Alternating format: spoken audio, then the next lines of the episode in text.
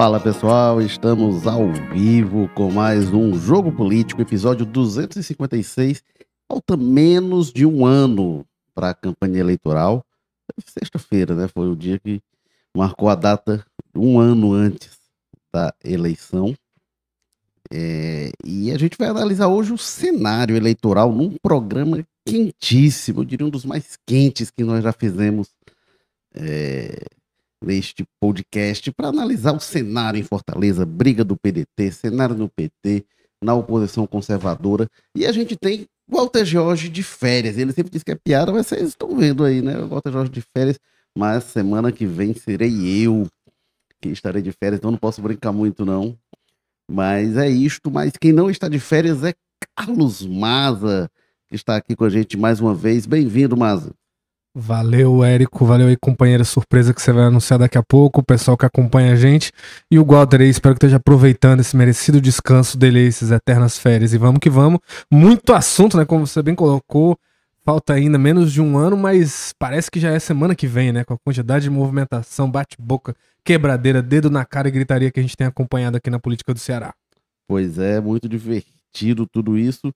E temos também a Júlia Duarte, que é repórter de política, que também participa aqui com a gente. Bem-vinda mais uma vez, Júlia. Vamos ver o que está acontecendo né, nessas movimentações, porque está perto e está perto e todo mundo está aperreando para isso. E um oi para quem está assistindo e vendo a gente. É, acompanhem pelo YouTube, quem quiser participar com a gente, comenta ao vivo no nosso chat, já tem aí participações. Domingo Sávio, boa tarde, boa tarde, Domingos, boa tarde, Emerson Cavalcante, dois nossos mais assíduos participantes. É, o Emerson perguntando de férias semana que vem, isso mesmo, Emerson. É... participante do judiciário. Estou com férias atrasadas, inclusive. Tô, já estou para tirar outras férias aí, emendar dois meses, mas não, ainda não, não será possível, infelizmente. O Carlos Maza, começar com você, dar, dar um panorama. Carlos Maza, que a partir de hoje passa a assinar a coluna vertical na página 2 do O Povo, muita informação, Maza falando não só de política, mas principalmente de política, então acompanhem lá. Carlos Maza que tinha aquela molezinha, escrevia ali segunda, voltava na quinta, dava uns pitacos na, na sexta e aí pronto, era isso, agora não. De segunda a sábado tem Carlos Maza na página 2 do O Povo um espaço que foi durante muito tempo ocupado pelo nosso querido Eliomar de Lima, que se despediu do grupo O Povo e agora passa a ser do Carlos Maza. Mas, Maza, diga aí o que, que a gente tem é, nesse. Vamos começar pelo PDT, né? Fala aí do PDT, como é que tá, estão as novidades, é o partido que está mais movimentado atualmente. Certo. Primeiro, mandar aqui uma saudação para a audiência nossa qualificada, né? Do Cláudio Teran, lá jornalista da, da, da Assembleia, da Rádio Assembleia, TV também que conversou com a gente na última sexta-feira. Enfim, uma lenda viva aí do jornalismo cearense. Um grande abraço aí para essa audiência qualificadíssima. Pois é, né, Érico? Acho que primeiro, né, para falar da eleição do ano que vem, a gente tem que falar dessa grande novidade, talvez, que esteja acontecendo, que seja essa história de que pela primeira vez a gente está tendo uma invenção daquela estratégia clássica que tinha ficado consolidada aqui no Ceará, aquela, aquela estratégia Cid Gomes, né, que era o Cid sempre falou muito nisso, né? Que ele dizia que a base aliada tomava, né, reagia, agia por último, que primeiro deixava-se a oposição fazer seus movimentos para observar e aí contra-atacar, digamos assim. Sempre foi a estratégia do Cid, inclusive abertamente ele falava isso, né? E esse ano a gente teve uma inversão disso, né? A base aliada antecipou e antecipou muito o debate. A gente já tá aí pelo menos há uns três meses que a coisa tá rolando muito fortemente, principalmente em torno ali do PDT e do PT, né? Que são os partidos fortes do governismo aqui. conversando com o pessoal que a gente vê que basicamente tem três explicações para isso, né? Uma é uma compreensão entre algumas dessas pessoas de que o prefeito José Sarto está desgastado, tem uma gestão hoje é, com avaliação negativa e que isso tende a melhorar daqui para o ano que vem, porque tem aquela questão da máquina, né, do, do dinheiro ali da campanha que circula melhor, mostra melhor as obras, usa os espaços públicos, TV, o caramba. Então tem uma compreensão de que talvez seja o melhor momento para agir agora, quando ele estaria no, né, no, vale ali, no pior momento. O segundo é, obviamente, o racha entre o PT e o PDT do ano passado, tendo repercussões, né? A gente passa a ter dois governismos, né? É, basicamente disputando a formação das chapas aqui para a eleição do ano que vem, toda a força que isso se coloca, governo e prefeitura batendo de frente as duas principais máquinas, o poder que isso tende a aglutinar pessoas em torno. E a terceira razão é a racha entre o PDT e o PTDT de novo. Porque, para frisar, é realmente o grande força motriz da política cearense aí do, início do ano para cá, principalmente, né? E aí, você tinha pedido pra mim conversar com o PDT. O PDT hoje, né, é, é, é a grande incógnita, não por relação ao PDT em si. Hoje parece muito claro, né? É, o Roberto Cláudio está na presidência do PDT Fortaleza, o André Figueiredo aí está caminhando para exercer uma liderança maior sobre o PDT do Ceará com essa intervenção que teve da Nacional. Enfim, ele é o presidente nacional do partido, é difícil de imaginar uma postura do ano que vem que não esteja muito centrada na figura dele. E hoje esse grupo, Roberto Cláudio, André, apoia muito fortemente a reeleição do prefeito José Sarto, né? É o que está colocado hoje. Ainda se fala nos bastidores de uma possibilidade de o Roberto Cláudio talvez via ser candidato. O próprio prefeito Sarto, né, conversou com a gente alguns meses atrás e falou, né, quem vai definir é pesquisa, e aí deu essa brecha para pensar aí. Muita gente aliada ao Roberto se animou, inclusive, com essa possibilidade. Então o PDT hoje está esse saco de gatos, né, essa briga solta aí com relação a esse pessoal que quer defender é, a, a postura do Sarto aqui em Fortaleza, né? É o PDT Fortaleza muito centrado nessa figura, até pela força da prefeitura. Você vê que o PDT em Fortaleza são muitas pessoas que estão na gestão do Sarto e tudo mais, enquanto você tem um PDT estadual, reproduz um pouco a lógica que era do PT antigamente, né? O PT de Fortaleza tinha uma posição contra o Roberto Cláudio e o PT estadual era aliado, né? Então hoje, do CID e tudo mais.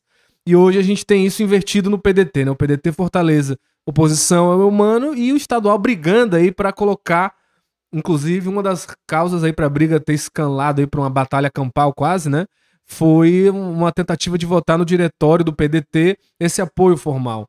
Então, aí esse grupo estadual hoje estaria ali se bandeando, que a gente vê tudo, é para apoiar uma candidatura do Evandro Leitão, possivelmente em outro partido, né? Inclusive foi concedida carta de anuência para o Evandro sair e ir para outro partido, e é isso que hoje eles estão questionando na justiça. Então, o PDT basicamente hoje está aí entre essa candidatura do Sarto oficialmente, que é o que deve ser lançado pelo PDT em Fortaleza e a estadual tentando aí criar um emissário para outro partido. Já em vias também de deixar o PDT esse pessoal todinho, né? Principalmente diante dos acontecimentos da última semana, Érico. É, você lembrou bem que o PT tinha uma situação muito parecida com essa, né? É, é de, de, o PT municipal era oposição ao PDT, ao Grupo Ferreira Gomes e do Estado aliados. Agora o PT nunca chegou a um conflito interno tão grande, né? desse, dessa forma como a gente vê. Júlia Duarte, o que, que você nos diz dessa situação? Pois é, o PDT é essa incógnita que ninguém sabe para onde vai todos os dias. A gente não consegue chegar no final do dia sem ter uma reviravolta do PDT. É, não, vamos convocar a eleição. Não, vamos desfazer o diretório. Não, o diretório não existe mais, os prazos acabaram. Não, não é bem assim. Como o Maza trouxe, o PDT entrou do CID, né? Entrou na justiça para ver o que é que eles conseguem contra essa decisão e que a gente vê essa, essa divisão clara, não só judicialmente, né? Mas entre as falas, entre as pessoas que estão ali ao redor. E o que a gente vê, por outro lado, é um PT muito forte. É, eu tive sábado num seminário que teve, e o que a gente vê é o reforço cada vez mais claro de uma candidatura própria, de uma candidatura forte, de. É, a gente tem quatro, né, pré-candidatos do PT agora. Três estavam no evento. E todos os três eram unânimes, sabe? Do tipo, a gente tem que ter uma candidatura petista, a gente tem que investir, a gente tem que aumentar o número de cadeiras na, na Câmara Municipal, a gente tem que fortalecer é, o bloco de aliança, né? Se fala do PV e o PCdoB, que são federados, mas aí eles também pensam, assim, um PSB, é, que te, quer aumentar seus vereadores, mas também deve ser incluído aí dentro desse rol de partidos aliados. Enfim, fortalecer é, esse bloco. Enquanto isso, o, PT, o PDT está meio que se desfazendo, né? A cada semana que a gente vê, a gente é, analisa as pessoas uma contra as outras, né? E agora se fala um pouco sobre encontrar é, um equilíbrio, né? Eu conversei também com a presidente interina do PDT agora. Não tem muitos prazos ainda, mas o que ela fala muito é no, na questão de vamos pacificar, não, não tinha como continuar assim, a gente precisa dar um, uma respirada com calma e analisar, mas parece que não tem uma forma de, de buscar esse entendimento, né? Porque o Bloco do CID não quer apoiar apoiar a candidatura do, do Sarto, né? Sente que não tem, é, digamos assim, um retorno de confiança de que ele vá realmente é, chegar ao segundo turno, né? Ganhar. É, tem essa, esse, esse grande ponto de interrogação para eles. E é uma, uma fala que eles colocam muito, né? Do tipo, a gente quer estar tá formando bloco, a gente quer estar tá unido, mas não tem como ter esse diálogo enquanto o PT já definiu que quer ter uma candidatura própria, não quer renunciar a isso, vem muito forte, vem construindo, enquanto isso, é, o PDT está se desfazendo internamente e os outros partidos, não pensando apenas no PT, né? Mas a gente vê que a oposição também está se articulando, né? Capitão Wagner esteve na semana passada com o presidente do Novo, e a gente pensa um pouco sobre como é que eles vêm informando, né? De certa forma, vai vir duas candidaturas, mas, digamos assim, em algum momento vai que eles surpreendem, não, vamos. A gente está aqui, mas no final das contas vamos sair unidos, encontrar uma ponte entre isso. Então é meio complicado para o PDT não tomar essa decisão de forma unificada, enquanto todos os outros partidos estão dialogando, ou internamente, ou com outros partidos, para aumentar essa força para 2024. É, a Cristina Brasil tem falado de, de, de, de compor, né? De, de, de, ser essa ponte. Cristina Brasil, presidente da comissão provisória. É. Mas, mas me parece, eu não sei se alguém hoje de algum dos lados tem condição de ser essa ponte entre os vários lados. Né? O pessoal do Roberto Cláudio falava que era o André, agora a Cristina Brasil quer ser essa pessoa. Não me parece. o André, o, o que a gente. Assim, né? É, o que a gente é, primeiro, né, historicamente, né, Érico, essa, a pessoa que era a escalada para fazer essas pontes, desde o início desse, acho sempre foi, tinha sido o senador Cid Gomes, a ironia, né, que é hoje quem está no centro da briga, né, tanto que se falou muito, né, que ele se afastou no início do racha lá do ano passado, quando teve aquela briga Isoldo e Roberto Cláudio, ele ficou meio neutro, na eleição sumiu, só foi reaparecer lá pela metade da campanha colando selo pro Ciro e pro, e pro Camilo, mas não falando nada sobre a disputa para governo. E tinha essa expectativa de caso fosse um segundo turno, né? Eumano contra Capitão Wagner, o Roberto Cláudio contra Capitão Wagner, o Cid ressurgisse para fazer essa ponte sendo né, recebido com louros, com rosas sendo jogadas. E acabou que essa salvação aí via Cid nunca aconteceu porque o Eumano foi eleito em primeiro turno, né? Não precisou da ajuda do Cid e acabou que depois daquele resultado cada um foi pro seu lado e nunca mais teve um diálogo. É... Então, hoje, né, a figura que tem sido colocada nessa posição era o André Figueiredo, mas desde aquele processo de briga ali contra o Cid, Érico, o que eu vou conversando com os deputados é que falam assim: de fato, o André ele acena para os dois lados, né? Aquele acordo, quando ele fechou aquele acordo para o Cid internamente no PDT, foi muito mal recebido pelo pessoal do Roberto Cláudio. O pessoal do Roberto Cláudio falou: ora, que acordo é esse, né? O, o André fechou, a gente não estava sabendo, não esperava isso acharam, ficaram meio que com medo ali até de rolar algum tipo de rasteira, alguma coisa. É, mas enfim, esse procedimento aí durou de tentar acenar para os dois lados e acabar não agradando nenhum, durou até quando foi possível. Agora que a coisa tá apertando, né? Precisa ter resoluções mesmo firmes para valer para 2024.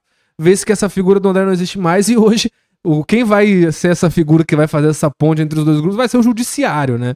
Que tem essa ação que a Júlia bem lembrou no TJCE, tem uma outra ação do Evandro tentando validar, que já está inclusive posta, né? É, concluso, voltou para o relator e pode colocar em pauta para o TRE já para semana que vem, não se sabe ainda se ele vai fazer isso. E essa ação aí do TBDT tem pedido de, de decisão cautelar, né? Eliminar. Então pode ser a qualquer momento uma decisão, por exemplo, revertendo a inativação do diretório ou não. Então, enfim, né? O PDT virou essa bagunça, Érico, e tem uma questão que é, você falou, né? O, P, o PT brigava muito, né? mas nunca ia para essa questão. Porque é aquela coisa, né? O pessoal brinca que petista, se você falar, ah, essa árvore é verde, algum metade vai rachar e vai dizer amarela, e vão brigar e vão bater voto e vão bater chapa. Mas no PT tem essa questão. Votou a árvore é amarela, todo o diretório vai, vai dizer que aquela árvore é amarela porque foi decidido numa comissão petista e quem não concorda fica ali, torce o nariz, mas fica na, na sua, né? Não, não vai pro confronto direto. Hoje no PDT parece que não existe a menor possibilidade disso acontecer. É, todas as instâncias do partido, em todos os níveis possíveis que você puder imaginar, foram desautorizadas nesse processo. Né? O pessoal do CID jogou as resoluções da Nacional para ali, para debaixo de um caminhão. O pessoal do André, nem se fala, né? Desfez ali o diretório, uma coisa super mal explicada. Enfim, né? Parece que não há nenhum nível, né? Eu acho que foi você que escreveu na sexta-feira passada, né? Virou uma zorra, né? Porque a verdade dos fatos é essa, né? Não tem muito mais credibilidade qualquer ação que se tome ali em via institucional, porque o partido, os dois lados acusam o outro de torcer e distorcer o estatuto ali a bel prazer há vários meses já, né, Érico? É, você fala muito de imprevisibilidade, de, de insegurança jurídica, de previsibilidade que é necessário ter nas decisões, o PDT é antítese disso tudo e é muito ruim para quem está no partido. E né? lembrando que temos para os prefeitos né, e para os vereadores a janela partidária do ano que vem.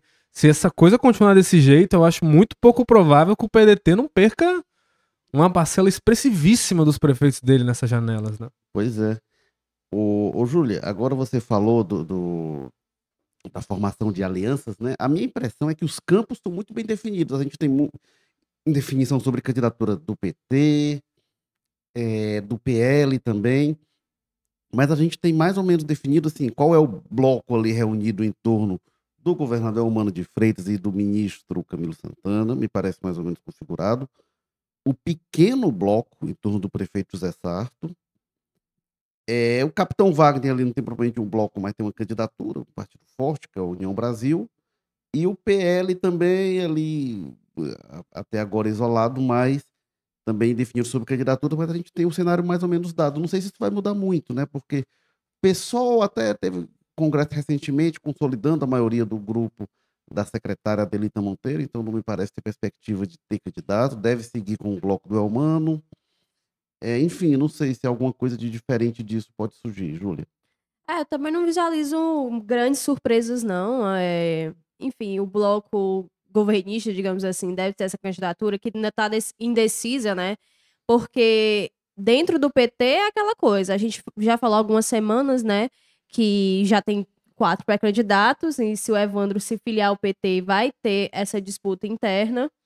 É, e aí teríamos a opção dele ir para o PSB, né? E aí seria aquela coisa: a galera do PT vai renunciar de ter uma candidatura própria dita do PT, é, se fala muito, né? E, e, uma das coisas que a, a, os próprios militantes trouxeram no sábado passado, durante o seminário, é que eles queriam realmente que houvesse essa definição que fosse petista, que fosse 13, e que é, eles preveem também muito voto de legenda, né? Que é quando o eleitor não é, escolhe, de certa forma, o candidato, mas escolhe o partido, né? E aquilo conta é, na contagem de votos. E então é, vai ser muito difícil essa questão do tipo, ele vai pro. O Evandro vai pro PT e, e aí tem essa incógnita também de saber, será que ele vai ser o candidato mesmo? Será que ah, internamente ele vai ter força para, na votação, ele conseguir ser o candidato? E aí fica aquela coisa, ele fez todo esse, esse percurso né, de sair do PDT, se de assumir, dar a carta de anuência, essas disputas internas do PDT, judicialmente também, e no final das contas ele ir para uma legenda e ele acabar não sendo escolhido, não sendo lançado, fica aquela questão do tipo, o que é que deu errado, Sim. digamos assim, é, pensando é, ao redor dos aliados dele, né? O que é que não deu certo para que ele fosse escolhido o candidato. E aí ele vai para o PSB, é, evita ali esse conflito, digamos assim, dentro do PT, e aí o PSB vai lançar a candidatura dele e vai rachar o bloco governista, eu acho que essa é a principal dúvida, sabe? É, a gente sabe que eles querem marchar juntos, PSB, PSD, o Republicanos, é, de certa forma até o Podemos, enfim, essa galera toda quer marchar junto, mas acho que é, eles querem muito ao redor do Evandro, né, que é o principal candidato apontado pelo ministro Camilo Santana, pelo, pelo governador ali nos bastidores. Muito se fala que ele realmente seria o nome estratégico, que ele reuniria, né, é, essa, digamos assim, representasse esse bloco de, de alianças. Acho que a principal dúvida é essa. Ele vai para o PT, mas com o risco de não ser escolhido como candidato, ou ele vai para o PSB e aí como é que vai ser esse diálogo para fazer com que o PT diminua um pouco essa vontade de ter candidatura própria e ele consiga ser escolhido como um candidato do bloco governista. Então, acho que essa é a principal dúvida e acho que esse é o cenário que ainda paira no ar. Sim. É que a gente sempre teve aqui no Ceará duas coisas que foram muito definidoras, né? Aliás, uma coisa que envolve duas coisas, né? Que era sempre muito definidora dessas candidaturas, que era essa história. Tinha o grupo do PDT e o grupo do PT, e um pressionando o outro por espaço, né? E aí tinha sempre aquela coisa, ah, o PDT vai ser fominha, vai ficar com o governo e a prefeitura, aí abria, né, o Camilo, candidato pelo governo, pelo bloco, e aí sempre teve essa questão desse equilíbrio. A questão é que esse PDT não existe mais, né? Não existe mais razão para o PT é, calar uma candidatura própria pensando no bloco. Agora, aquela questão, né? Esse, o que seria esse PDT para equilibrar? É o grupo do CID, que hoje está no PDT, que pode sair. Vão sair? Não se sabe, porque se sair agora, podem perder o mandato, né? Ao menos que tenha, se um aleguem ali que estão sendo perseguidos, isso vai bater na justiça e tudo mais. Se o Evandro for pro PSB, por exemplo, esse pessoal for junto, então vai deixar de ser o PT e o PDT para ser o PT e o PSB, né? São coisas que vão se construindo, até porque muito desse pessoal do CID tem força no interior, mas em Fortaleza não tem praticamente nenhuma atuação política, né? Você pegar os mais votados em Fortaleza, só o Evandro, eu acho, que se sobressai entre o pessoal ali. Aí você vai ver até outras pessoas bem votadas, quase todas, ou estão no PT, né? Por causa da Luiziane, que é a melhor bem votada, ou no PSD, né? O Gastão, Luiz Gastão, presidente municipal, e o Célio Studart, né? O deputado que hoje é secretário é, da Proteção Animal do Estado, são muito bem votados aqui. Então o PDT perde muito essa força de barganha se for levar em consideração o voto só em Fortaleza. Aí agora a grande dúvida é se vai ter esse grupo do CID em outro partido para equilibrar esse poder ou vai todo mundo pro PT mesmo, ali pelo menos o Evandro, né? Aqueles deputados estaduais ali, a chance de ir pro PT, eu diria que é quase zero. Esse pessoal tende a ir ali mais pro PSB e se pulverizar entre outros partidos. Que, enfim, que isso é outro debate, né? Que hoje o PDT, por ser uma, essa coisa meio pega tudo, né? Um, passa ali uma rede de arrastão e junta lideranças do estado em todo, Hoje ele acomoda muitas pessoas que são inimigas localmente e rivais. Né? O caso mais óbvio aqui, famoso, né, o, o Sérgio Aguiar, que a família dele disputa com a família do Romeu de Guerre, que é líder do governo. Se o PDT deixar de existir, esse pessoal for para migrar para outro partido, eles vão migrar juntos, porque eles são inimigos e disputam, né, prefeituras lá, que se juntam porque há essa questão ali do PDT ser o maior partido. Se ele deixar de ser se o PT começar a ser essa força hegemônica, vai ter esse interesse em ocupar todo mundo o mesmo espaço? Enfim, vai voltar que, nem, que nem era antigamente, né? Que era bem mais pulverizado, é, os deputados aliados e tudo mais. Enfim, então, na base aliada é muita coisa para falar, mas também a gente tem que falar um pouco da oposição, né?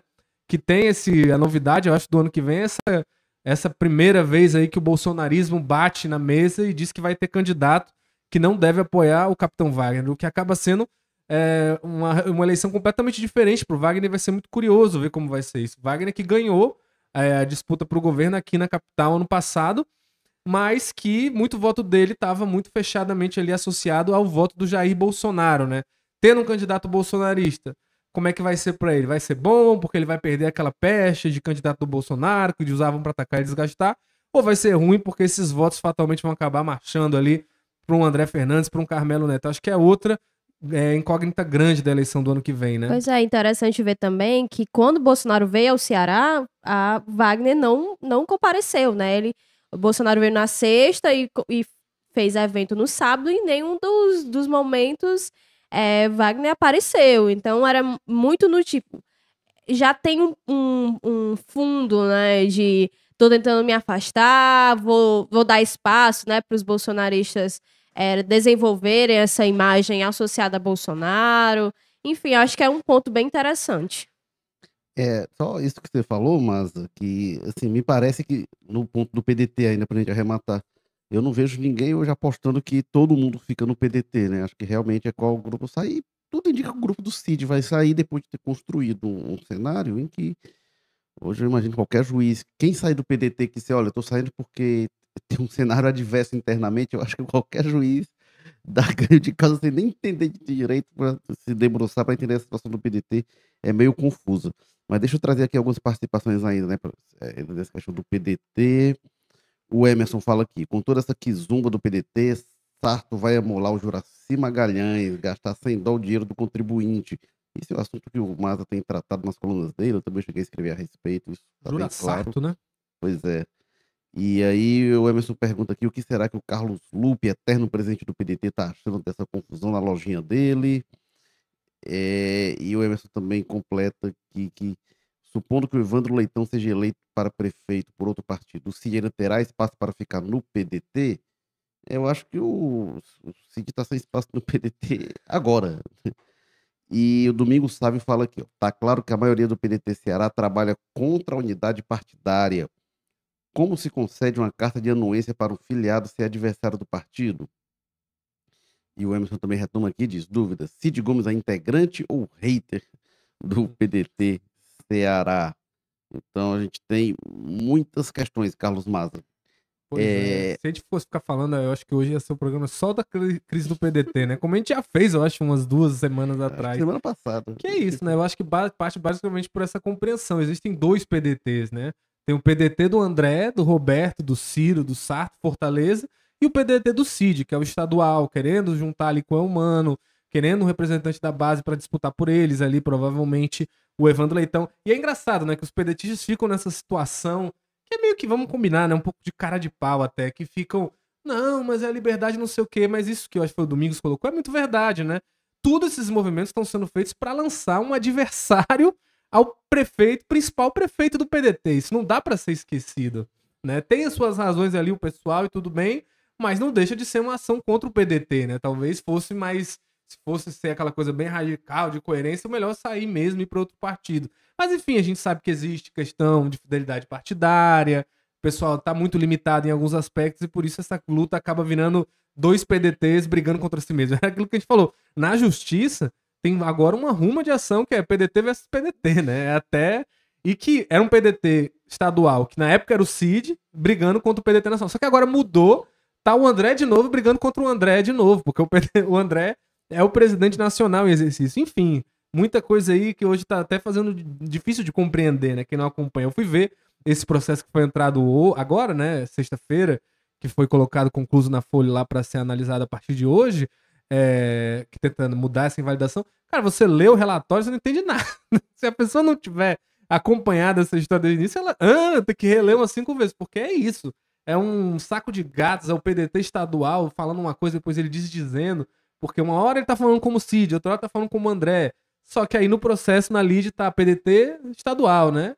E aí ele muda de posição umas três vezes e você fica sem entender nada, meu amigo. É o, o PDT que, assim, a grande. Quem mais tem a perder com isso tudo é o prefeito Sarto. né?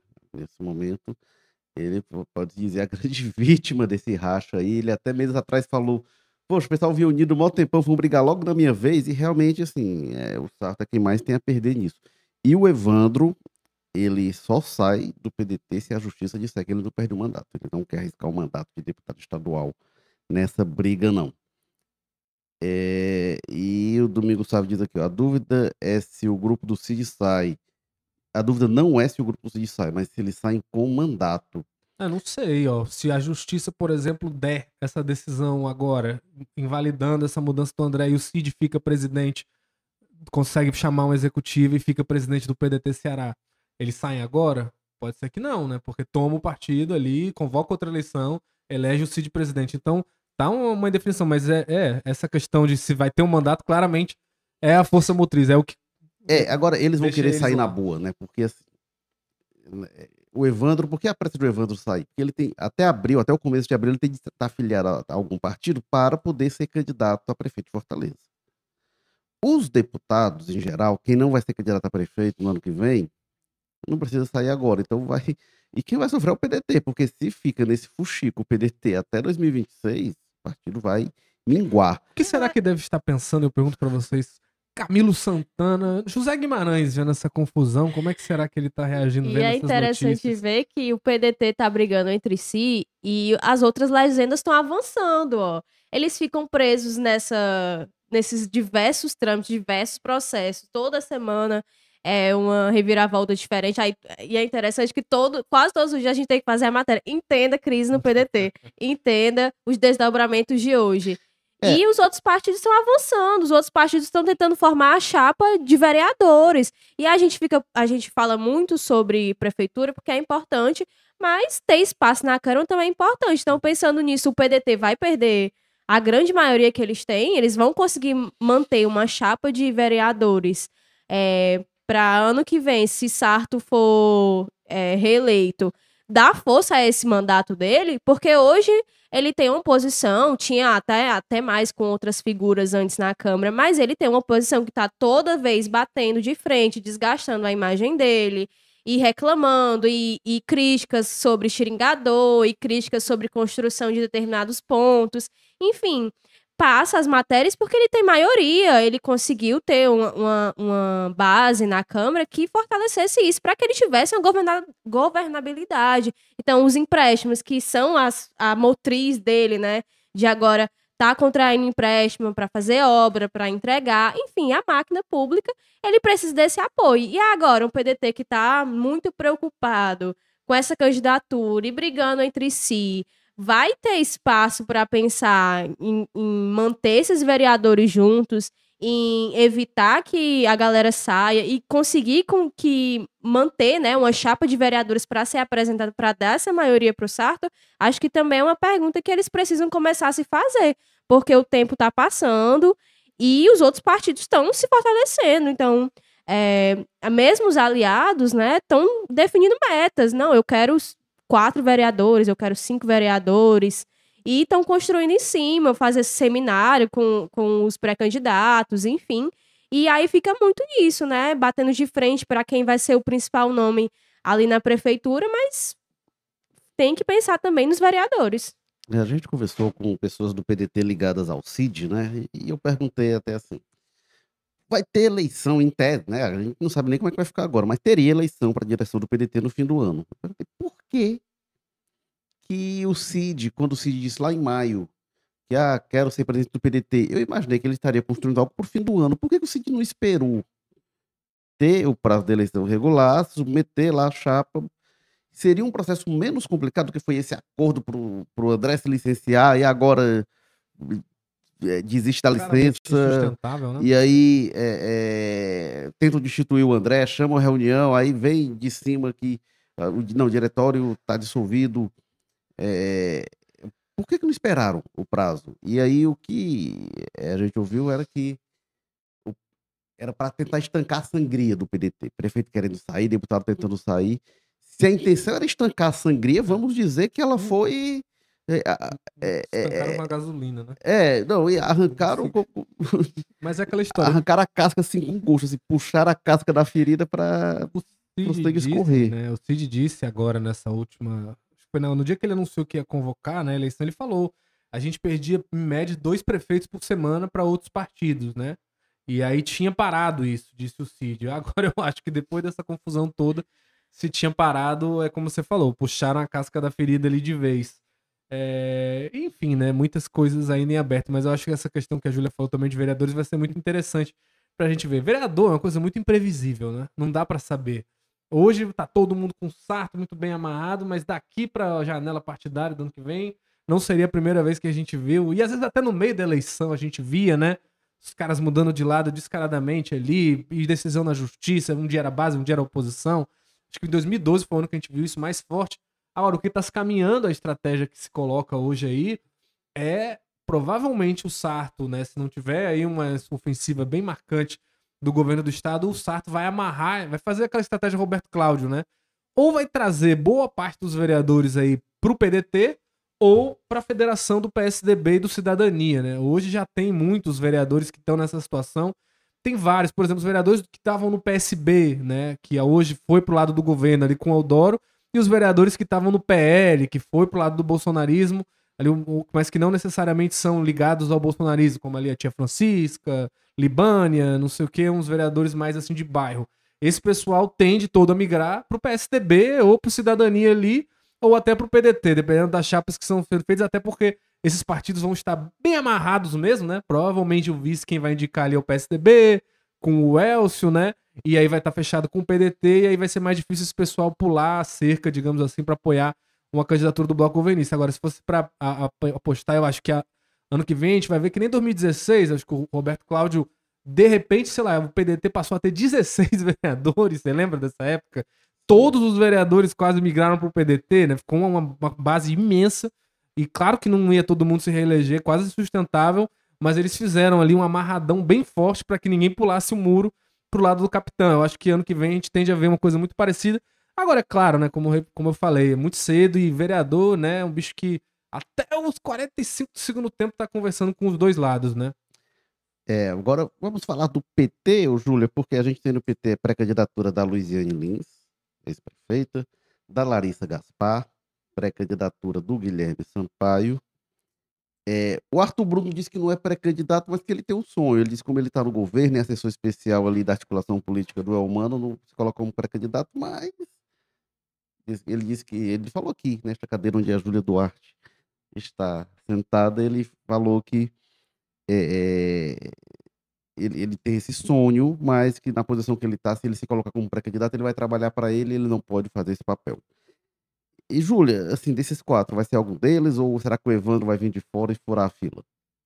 Pois é, o Guilherme que estava nessa. É, acho que estava nessa cadeira aqui, né, que eu tô. Ou na tua? Era, era, era na minha, tua. era na minha. É, ele ressaltou isso, né, de que Evandro tem espaço. Conversei com ele de novo no sábado, ele ressaltou que o Evandro tem espaço dentro do PT, mas que não vai burlar, digamos assim, só porque ele é preferido, querido entre os deputados, entre as lideranças, não quer dizer que ele vai burlar o sistema, digamos assim, de ah, não vamos ter eleição interna, vai ser ele escolhido, e é como eu estava falando antes. É, fica essa grande ponto de interrogação, porque o que ele se filia ao PT, não perde mandato, consegue se filiar ao PT, mas eu não acho, não acredito que os militantes, eu não acredito do, que os pré-candidatos que estão colocados agora, especialmente a deputada federal Luiziane Lins, vai aceitar de bom grado, assim, de facinho. Ah, eu vou aceitar aqui, vamos dialogar é, de uma forma que não precise ir para a votação, né, para as prévias. E ele é querido por muitos petistas, né? Enfim, tem um grande apoio nesse sentido, mas eu não acho que vai ser uma caminhada tão fácil, mamão com açúcar, e, e não vai precisar de prévias, não vai precisar de muito diálogo é, interno entre eles, porque não vejo os outros pré-candidatos dizendo vou recuar, vou tirar, e enfim, como o Maza falou, né? Depois que for escolhido o candidato, é ele e é, não tem mais o que fazer, mas até lá tem muito espaço. Olha, Tan Cruz aqui, tá, boa tarde, pergunta, qual o prazo para político trocar de legenda em 2024? É seis meses antes da eleição, né? Até a reforma eleitoral de 2015 era um ano antes, passou a ser seis meses, então tem até abril, comecinho de abril, 6 de abril de 2024 para mudar de partido, então muita coisa vai acontecer até lá. E Emerson fala que o, o Maza sobre o PT, devemos lembrar a fala do Camilo Santana, discutir o nome que mais agrega. Será que ele vai apoiar a Luiziane? Hein, mano?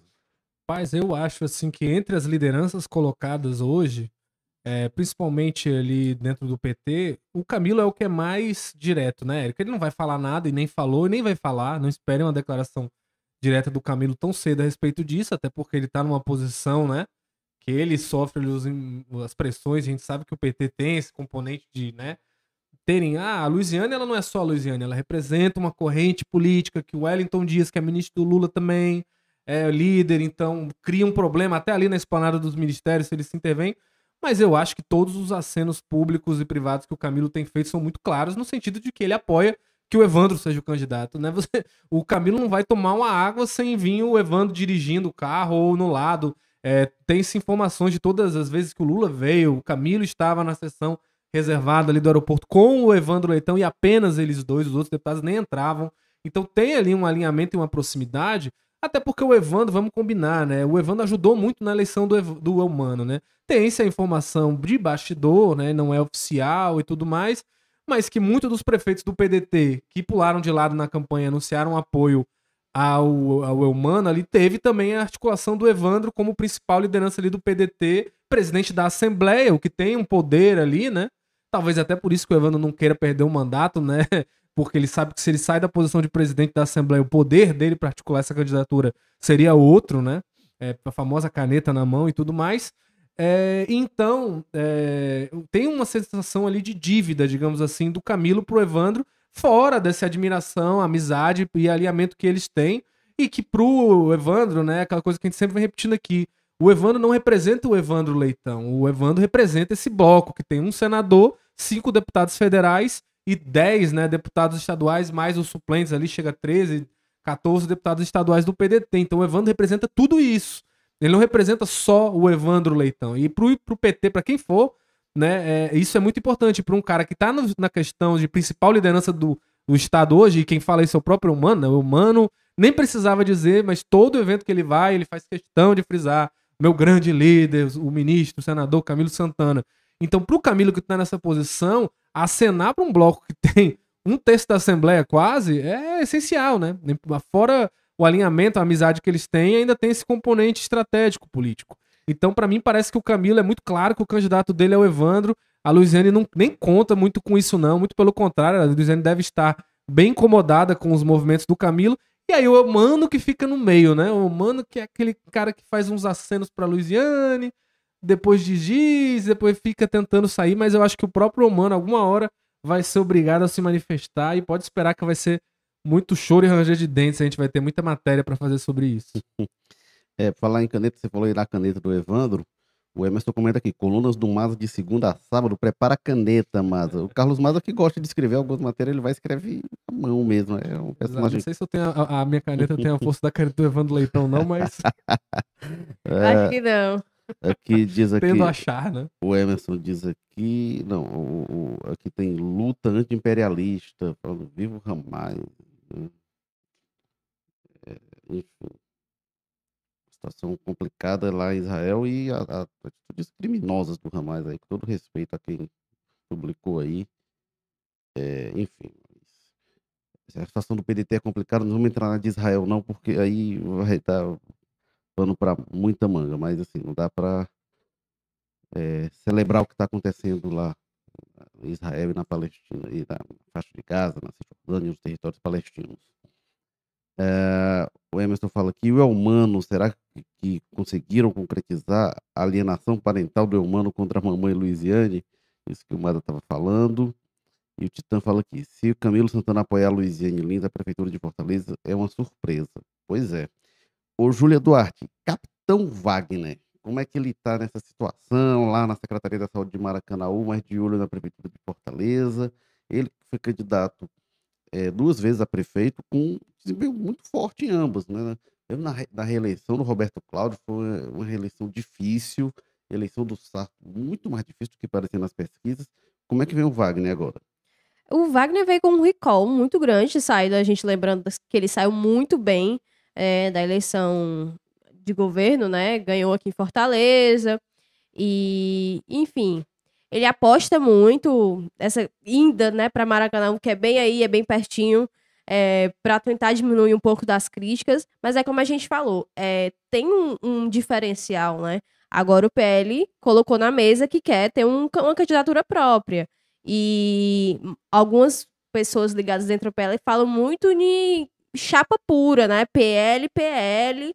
E não tem meio que esse espaço para abrir mão para isso. Não, não meio que pensar além, né? E, e aí acho que tem muita preocupação dele de realmente ter esse recall aqui em Fortaleza, de ser uma figura.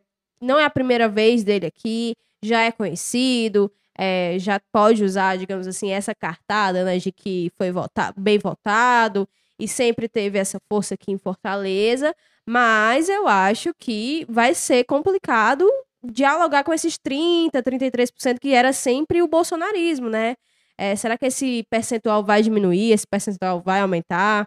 Tende a diminuir um pouco com esse desgaste, né, com a imagem de Jair Bolsonaro, inelegível, essas polêmicas que estão acontecendo. Então, tende a diminuir um pouco, mas é uma presença que a gente viu aqui, as pessoas acompanhando, e foram para o evento com a Michelle. E eles dois, né, têm feito esse trabalho não só aqui no Ceará, mas no Nordeste, em outros estados também Brasil afora de fortalecer o PL Mulheres, mas é aquela coisa, Michelle tá falando, mas o Bolsonaro tá ali de trás, ela fala sobre ele, é, fala sobre os filhos, enfim, tem um cenário, é, digamos assim, partidário, né, fortalecer candidaturas, mas não dá para apagar que eles também estão fazendo um trabalho político de se mostrar, de continuar batendo de frente com o governo Lula, de dizer que são oposição e que vão continuar sendo oposição. Enfim, tem muito essa crítica né, de alguns parlamentares do PL e de outros da oposição que estão ali dialogando com o governo Lula e eles querem muito se afastar disso e tal. E eu acho que uma das preocupações do Wagner vai ser tentar dialogar com essa população muito ligada ainda ao bolsonarismo, manter o que ele já tem e tentar avançar, né, em cima de, de outros nichos, digamos assim, né, sair um pouco da segurança, ele está tentando saúde, então ir pelo, lado da saúde, da segurança, é, tentar mobilizar alguns temas, enfim, sobre trânsito, enfim, eu acho que esse é o principal desafio, porque pelo que a gente está vendo, pelo lado da oposição é bem complicado de dizer partidos, né, se ele vai ter apoio de outros. Ele teve reunido com o Novo, mas não tem tanta expressão aqui. É, então, eu acho que vai ser muito próprio mesmo da candidatura dele de tentar dialogar com um público que não é tão mais dele, né, que é o bolsonarismo, mas que tem a sua porcentagem. Olha, é, tem um comentário aqui do luta anti-imperialista, desculpa, não, não, vou ler mais a questão do Ramais, não, é só dizer, ó as ideias, a ideia que ele dá aqui, enfim, no chat ao vivo do YouTube, a gente agradece a participação de qualquer forma. O, o Emerson fala que o Capitão Wagner estava feliz da vida por achar que rece queria receber os votos do bolsonarismo. O Carlos Maza, quem é maior, o Capitão Wagner ou o bolsonarismo em Fortaleza? Pois é, uma pergunta. Eu acho assim, Érico, o Capitão Wagner, para mim, é a grande incógnita da eleição do ano que vem, né? Você vê o grupo majoritário da base, o pessoal ali do PT e do PDT, é uníssono em falar que o Capitão Wagner já era, né? Você vê que o sentimento entre o pessoal de governo é muito forte naquela ideia. O candidato que tiver o Lula, o Camilo, vai ter eh, fatalmente ali os 20% que precisaria para ir para um segundo turno, né? Eles colocam muito fortemente assim que não tem possibilidade do candidato do petismo não ir, porque tem aqueles 30% que sempre votam no Lula e tudo mais, pode não ganhar, mas sempre está no segundo turno. E eles acreditam que o Sarto, por ter a máquina, vai estar tá muito forte, e aí sobraria nessa briga ali entre os outros, e eles acham que, como racha com o PL, o capitão sai muito mal dessa história, né? Então, é uma leitura que a gente vê é majoritária. Se você jogar 10 políticos do Ceará para cima, perguntar para 10 aleatoriamente, oito vão te dizer essa leitura mais ou menos, porque esses oito provavelmente estão ali no grupo do PDT ou do Sarto, e eles têm mais ou menos essa opinião, que o grande adversário é o PT, por isso que a gente já vê movimento do Sarto se aproximando com o pessoal do PL, do Capitão Wagner, para discutir o segundo turno, uma união, porque eles acreditam também nessa tese, que o candidato do Lula provavelmente vai estar no segundo turno, né? E aí, é, se você for pro pessoal do Wagner, a leitura, obviamente, é mais otimista. Tem gente ligada ao capitão que diz o seguinte: não, pra gente é bom, porque a gente só precisa conquistar o lugar no segundo turno, porque se a gente recebe a adesão dos bolsonaristas indo pro segundo turno, eles não vão apoiar de jeito nenhum um candidato petista, não sei o quê a gente cresce, né? A gente tem um salto que é coisa que o capitão nunca teve. O capitão ia para o segundo turno e todos os adversários do capitão se aglutinavam em torno do candidato do Sarto, do Roberto Cláudio, né? Como tinha essas questões. Então eles acreditam que agora não, agora vai ter uma adesão, já a campanha cresce, a campanha ganha um, né, um movimento de estar tá crescendo, que é uma coisa muito importante no segundo turno. É, então tem essa, essa interpretação. Agora eu acho que as duas interpretações vão depender muito, né? Depende de como é que o capitão chega, né? Ele vai chegar com aquela visão de candidatura cansada, é aquela velha história de que tem que combinar com os russos também, né? No caso aí, o eleitor, né? Que tem que dizer como é que ele tá enxergando o capitão, porque muito isso é conjectura e pesquisa interna, quando a gente sabe que a eleição municipal ela é diferenciada, né? Ela tem um componente de imprevisibilidade muito grande, principalmente a de Fortaleza, que já elegeu Maria Luísa, já elegeu Luiziane contra todo mundo. Então é uma coisa muito difícil de cravar agora, mas Repito, se você for perguntar para os principais estrategistas, pessoas que estão dentro da política hoje, eles avaliam isso. O candidato do Lula fatalmente vai entrar, porque a população, qualquer cidade do Brasil, até cidades extremamente bolsonaristas, o candidato do Lula vai ter ali os seus 20%, né? Porque é assim que funciona a política nacional hoje. E aí o do Bolsonaro, tendo dois candidatos muito fortemente a, a, única questão que poderia mudar isso era, sei lá, o capitão realmente esvaziar, murchar e todo mundo migrar para um André Fernandes, o que seria uma surpresa, né? Enfim, é, eu, eu, acho que o capitão vai ser uma grande incógnita aí do ano que vem. É, eu ia dizer justamente quando você fala que todo mundo dá como certo que o candidato do Lula, do Camilo, do Elmano vai para o segundo turno, eu também acho que vai. Eu acho que é a maior força política. O Camilo, sobretudo, tem uma força política muito grande, mas tem que ver como é que vai estar Lula, como é que vai estar o Mano. E o Bolsonaro.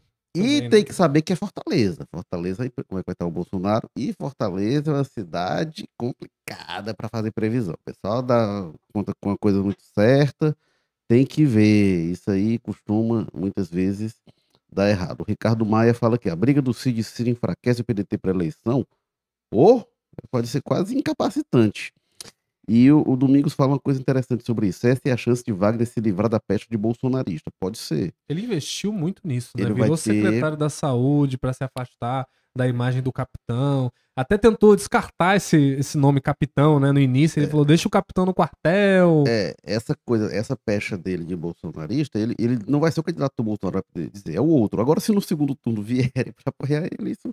Mas ele vai poder dizer isso. Eu acho que a chance do Wagner maior é se é, é, é, ele se mostrar viável como candidato desse campo e a candidatura do PL não. Que aí pode ter uma migração Ou é, de esse, votos para ele. esse acordo aí, se tiver ele não o Sarto, se o Sarto aderir ao capitão junto com o PL, aí é uma, Uhum. uma figura muito positiva para ele. né? Agora eu falei do candidato Lula, o Wagner, acho que pela base da prefeitura, também é um candidato muito forte. Então, assim, aí você tem- também não pode descartar os conservadores. Então, vai ser uma eleição disputadíssima. Por falar em conservadores, Júlia Duarte, quem é que vai ser o candidato do PL? É o André Fernandes, que o Mato estava falando, ou é o Carmelo Neto? Ô, pedrada, porque a gente escuta de todos os lados é, dizendo não, ainda está muito cedo para definir. É, se fala ressalta muito que o PL aqui em em Fortaleza não tem diretório, né? é Comissão provisória. Então as decisões não seriam articuladas aqui. Lembrando que o presidente da comissão provisória é o André Fernandes, né? Mas é muito usada essa tática de não, não é um diretório de verdade, é só uma comissão provisória. Quem vai decidir essas questões é a nacional, é pesquisa. É, aí ficou até a dúvida, né? Se era pesquisa interna entre os filiados ou era uma pesquisa externa, né? Com um teste com os nomes. E mas os dois parecem querer. E gente- uma coisa que a gente presta muita atenção, né? Essas narrativas que a gente acompanha ao longo das matérias, né? E quando o Bolsonaro veio para cá, os dois passaram é, Marcação cerrada. marcação cerrada. Pra onde ele ia, você via o André e o Carmelo do lado. E era até engraçado, né? Que parecia o pai com seus dois filhos. Era mão no ombro, era abraçando, era um do lado do outro, abria a porta, enfim, sempre um do lado do outro. Então os dois estão ali querendo ocupar esse espaço, sim, é, disputando essa atenção, sim, de Bolsonaro, que seria meio que o nome que daria, né? Indicaria. É, a gente tem que lembrar também que Bolsonaro não está nos melhores termos com o presidente nacional do partido, né, Valdemar. Os dois passaram por uns um atritos nos últimos tempos, né, entre votação, adesão em algumas coisas do governo Lula, é, Bolsonaro puxando ali publicamente a, a orelha do Valdemar, enfim. É, e aí vem nessa decisão de não, é o nacional que vai decidir, ok, mas qual é a vertente, digamos assim, né? é o bolsonarismo mais de cara, de, de, raiz mesmo, ou é um, um PL mais assim, mais vamos com calma, acho que dá para dialogar com alguém, é, dá pra gente ir encontrando meio termo, enfim, e aí eu acho que os dois representam meio que meio que é, até onde o PL quer e até onde Bolsonaro quer. Então acho que é muito difícil dizer qual dos dois vai ser o nome, mas que os dois têm interesse e que os dois têm seus aliados, né, seu diálogo interno com determinadas forças, isso não dá para negar. Eu acho que é muito claro, né, que o André aposta que quem vai definir isso é o Bolsonaro. Ele aposta muito, vai ser a figura. O CPF, Jair Messias Bolsonaro, vai apontar o dedo e dizer o candidato é o André. E aí ele tá lá na CPI, dando cara a tapa, tá entre a força do bolsonarismo ali, mais expoente, então ele tá indo por essa linha, né? Enquanto o Carmelo já acredita mais nessa questão da instância partidária. E aí a gente não sabe nem como é que vai estar a relação entre o Bolsonaro e o Valdemar no ano que vem, né? Já teve aí as histórias de que o Valdemar teve reuniões para apoiar ali, articular uma votação favorável ao Dino para o STF. E aí o André Fernandes mesmo ali já chega nas redes sociais dizendo que é um absurdo, atacando ali indiretamente o Valdemar Costa Neto, né? E aí fica essa coisa, se for passar pela instância partidária, pelo Valdemar mesmo e pelo Acilon, me parece que o André tem muita pouca chance de conseguir, porque ele tá em batalha direta contra os dois durante muito tempo, né? É, enquanto o Carmelo já é mais ali, mais esperto, já conversa, já tem mais essa preocupação em buscar uma, uma coesão partidária e tudo mais. Então, eu acho que o que eles apostam é o que vai definir, né? Quem vai decidir isso? Vai ser o partido? Vai ser as comissões? Vai ser a E presidência? qual instância do partido? O É, e André fala muito também do- da direção municipal decidir. né? Exatamente, só que aí, como a Júlia falou, né? A instância municipal é provisória, o próprio estadual ali tem gerência sobre ela. Enfim, é, agora vai depender muito, né? Que situação vai estar o Bolsonaro? Ele vai ter mais coisa para se preocupar? Ele vai estar dentro dessa disputa tão fortemente? O que eu vejo muito claro é isso. O Carmelo acredita nessa questão de instâncias e o André aposta muito na figura do Bolsonaro, né? Agora vamos ver, né? Hoje, a preço de hoje, eu acho que estaria andando, caminhando mais para dar um André Fernandes mesmo, porque ele tá lá na CPI, os candidatos do bolsonarismo no Brasil inteiro são os caras da CPI, você vê aquele Abrílio Bonini, que é uma lástima de deputado, né? Tá lá só pra fazer confusão, tá liderando as pesquisas ali em Cuiabá, né? Vai ser o candidato do bolsonarismo lá. Então, eu acho que essa galera, aquela tropa de elite do bolsonarismo no Congresso, vai sair muito fortalecida na hora do dedo ali do Bolsonaro. E o Bolsonaro vai precisar investir muito forte nessa campanha, porque senão ele se acaba de vez, né? Ele vai precisar ter demonstrar uma força na eleição municipal. E a gente sabe que historicamente essa primeira eleição, né, depois da eleição presidencial, não é muito bom pro presidente. Vai ser assim com o Lula? Nada garante. Pode ser que não, pode ser que seja ótimo. o Lula ganhe em São Paulo com bolos e tudo mais. Mas, enfim, é, é uma decisão aí que os dois presidentes certamente vão estar, presidente e ex, vão estar muito bem colocados nela para ano que vem. Nesse ponto, o André Fernandes me parece representar mais o que o Bolsonaro vai querer transmitir. Ricardo Maia falando aqui, Moroni e Wagner não conseguem se eleger por usar a mesma estratégia. Talvez o, momento, a conjuntura é diferente, né? E eu, sobre o Moroni, o Moroni foi campeão de votos várias vezes e tem ido muito mal nas últimas eleições, não elegeu o filho, não conseguiu se eleger.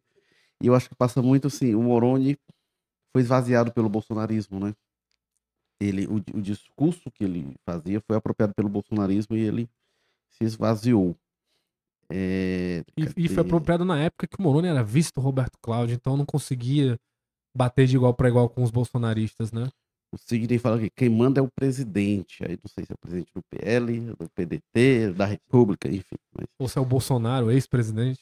é o Titã. Titã fala aqui. Se o Titã, a Titã, mas enfim. No segundo turno é Capitão Wagner e Evandro Leitão. E o Evandro ganha que o Capitão Wagner tem rejeição maior que a dele, Evandro. É... E o Ricardo pergunta aqui: o Beto Estudas pode ser candidato do PL? O Beto Estudas, ele era filiado ao PSDB. Não sei agora é, a filiação dele, se ele foi PL. Ele foi candidato a vice-governador, inclusive, na chapa do Lúcio Alcântara, quando o Lúcio foi para a reeleição. Mas eh, pode ter tempo para se filiar ainda, né? Não sei se o, se o Beto tem essa disposição. Ele estava na recepção geral do Alckmin, lá na FIEC, há algumas semanas, enfim, então não sei.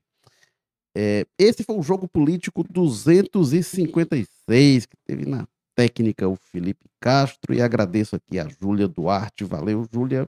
É isso, foi ótimo, incrível, sempre bom estar aqui. E acompanha a gente nas nossas matérias, né, no portal. E toda segunda-feira os meninos estão aqui. Toda segunda-feira às 14 horas eu estarei com vocês, acompanhando, deixando like lá na live, porque eu vou estar de férias. Obrigado, Caos Carlos. total, com a ausência de Érico Firmo. É Isso aqui é bom. Obrigado, Carlos Maza. Valeu, Érico Firmo, Júlia, pessoal que acompanha a gente. E, se Deus quiser, na próxima vez com o ar-condicionado funcionando aqui, porque hoje a gente teve problemas técnicos, tá cruel. O programa mais quente que o de costume. Valeu, pessoal. Tchau.